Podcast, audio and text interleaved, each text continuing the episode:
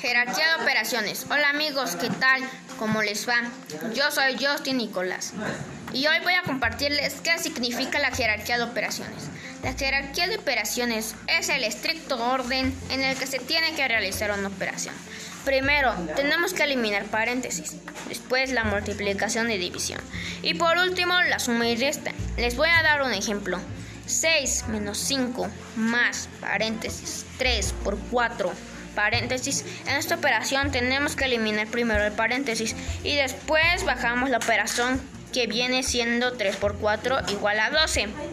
En automático se baja los números que tenemos a la izquierda, 6 menos 5. Pero ojo, tenemos que ver qué signo tiene la siguiente operación. Pero como no tiene multiplicación, ni división, ni suma, lo que tenemos es una resta. Entonces sería 6 menos 5 igual a 1. Y ahora, si se suma 1 más 12 y nos da como resultado 13. Bueno, eso fue todo por hoy. Espero les haya gustado. Hasta la próxima.